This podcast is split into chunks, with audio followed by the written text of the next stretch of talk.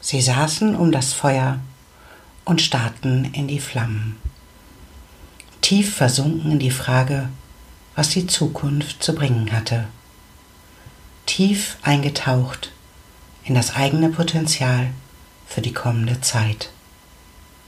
Ein wenig Angst und Aufregung mischte sich mit der Freude dessen, was nun kommen sollte. Willkommen bei Mutmädchen. Mein Name ist Sibylle und ich freue mich sehr, dass du hier bist.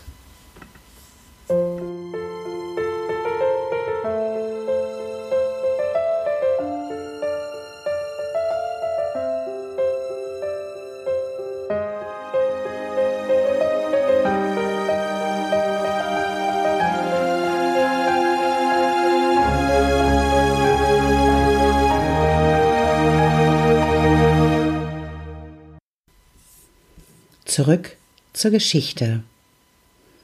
Ein Korb wurde aufgehoben. Er war voll mit Eiern.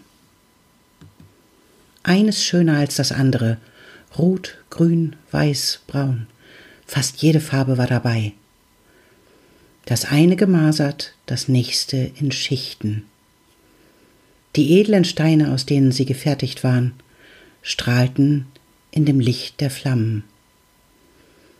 Die erste Frau ließ ihre Finger sanft über die Oberfläche streifen, schloss die Augen und hielt an einem Ei, welches kunstvoll in mehreren Schichten aufgebaut war. Sie wartete einen Augenblick, und dann ergriff sie es und reichte den Korb weiter. Die nächste Frau betrachtete alle Eier eingehend, nahm sie in die Hand und legte sie wieder zurück an ihren Platz. Plötzlich lächelte sie, als habe sie ihre Antwort erhalten, und fischte ein kleines blaues Ei aus der Mitte. Der Korb wanderte weiter, und jede Frau des Kreises wählte ihres aus. Bis der Korb bei einer jungen Frau angelangt war. Sie war noch sehr mit dem heutigen Tag beschäftigt. Sie hatte tief in ihre Schatten geblickt und festgestellt, dass sie manche Muster nicht wirklich loswerden konnte, sondern eben nur lernen konnte, mit ihnen umzugehen. Sie fühlte immer noch das komische Gefühl in ihrer Mitte und wusste, dass sie diese Muster sehr ablehnte. Aber dabei beließ sie es nicht. Sie identifizierte sich so sehr mit diesen Anteilen, die in ihr wohnten, dass sie ein Gefühl für ihr eigenes Falschsein entwickelt hatte. Sie hatte mit anderen immer Mitgefühl, wenn sie in Kontakt mit den dunklen Seiten kamen. Nur für sich selber reichte dieses Mitgefühl nicht aus. Sie hielt sich selber für schlecht oder böse. Sie erinnerte sich an Situationen aus ihrer Kindheit, in der ihr klargemacht worden war, dass sie nicht in Ordnung war, sondern dass sie selbst in dieser Welt ein dunkler Punkt war. Jetzt starrte sie in den Korb mit den Eiern. Die bunten sprachen sie überhaupt nicht an. Für sie kam nur schwarz oder weiß in Frage. Wie auch im richtigen Leben. Grautöne war nicht ihre Kernkompetenz. Ihre Hand hielt bei dem größten Ei. Es war tiefschwarz. Sie blickte es traurig an und wusste für den Bruchteil einer Sekunde, dass sie dieses Ei verdient hatte. Wegen ihrer Schatten, wegen ihrer Dunkelheit. Tränen stiegen in ihr auf, Tränen der Scham und der Schuld. Sie atmete ruhig ein und aus. Bereits genug Erfahrung wohnte in ihr, um zu wissen, dass Identifikation nicht gleich Wahrheit ist. Und dann meldete sich eine Stimme in ihr. Wie wäre es, wenn auch du eine reine, unschuldige, neue und strahlende Zukunft hättest?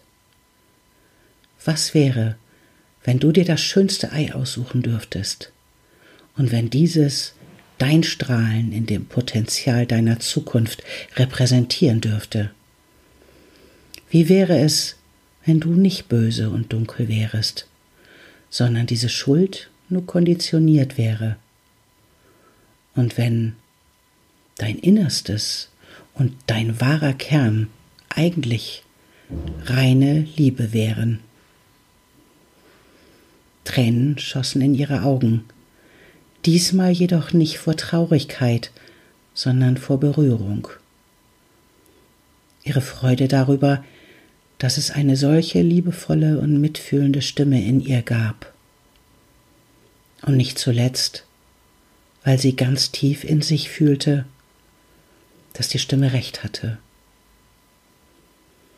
Ihre Essenz war Liebe, Unschuld und Licht.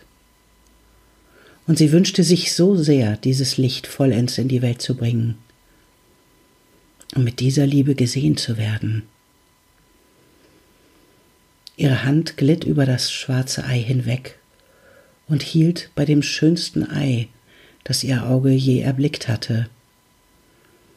Es war in vielen weißen Schichten aufgebaut und machte an manchen Stellen den Eindruck, als sei es durchscheinend, fast sphärisch. Sie hielt es ein wenig unsicher in der Hand, so als würde sie sich fragen, ob sie das wirklich haben dürfte. Und dann gab sie den Korb weiter. Wie sehr bist du mit deinen Schatten und Mustern identifiziert? Kannst du sie als Teil ansehen oder denkst du auch, dass du das Muster bist? Wir alle möchten doch im tiefsten Inneren unser authentisches Selbst und unsere Essenz in die Welt bringen und möchten strahlen und scheinen. Und dennoch haben wir eine riesige Angst davor, weil wir glauben und befürchten, dass irgendwo jemand ist, der unsere Dunkelheit entlarvt und uns der Täuschung überführt. Kennst du das auch? Für mich war es hilfreich, meine Schatten und Muster aus der Identifikation herauszunehmen und in meinem Sprachgebrauch nicht mehr von ich bin dieses oder jenes zu sprechen, sondern zu sagen, ein Teil von mir ist. Das war mein erster Schritt hin bis zur Befreiung von diesen Sprachmustern und der Identifikation. Auch wenn ich mich wiederhole, unser Leben wünscht sich so sehr, dass wir der leidenschaftlichste Ausdruck dieses Lebens sein mögen und dass wir all dieses Licht und all diese Strahlen tatsächlich auch in die Welt bringen dass du dein Licht in die Welt bringst und deinen Platz voll einnimmst. Und mir ist auch klar, dass dies zwar unser größter Wunsch ist und manchmal aber auch unsere größte Angst. Und deshalb schließe ich heute mit einem Zitat von Marianne Williamson. Unsere größte Angst ist nicht, unzulänglich zu sein. Unsere größte Angst besteht darin, unermesslich mächtig zu sein. Unser Licht, nicht unsere Dunkelheit, ängstigt uns am meisten. Wir fragen uns, wer bin ich überhaupt, um strahlend, bezaubernd, begnadet oder fantastisch sein zu dürfen? Wer bist du denn, dass du das nicht sein darfst? Du bist ein Kind Gottes. Es dient der Welt nicht, wenn du dich klein machst sich herabzusetzen, nur damit unsere Mitmenschen sich nicht verunsichert fühlen, hat nichts mit Erleuchtung zu tun. Uns allen ist es bestimmt, wie Kinder zu strahlen. Wir wurden geboren, um die Herrlichkeit Gottes in uns zu verwirklichen. Es ist nicht nur in einigen Menschen, sondern in jedem von uns. Und wenn wir unser Licht leuchten lassen, geben wir damit anderen unwillkürlich die Erlaubnis, dasselbe zu tun. Wenn wir losgelöst sind von unserer eigenen Angst, wird unsere Anwesenheit andere befreien, ganz ohne unser Zutun. Ich danke dir, dass du mir gelauscht hast, und ich freue mich, wenn du wiederkommst. Bis dahin bin ich dein Mutmädchen, Sibylle.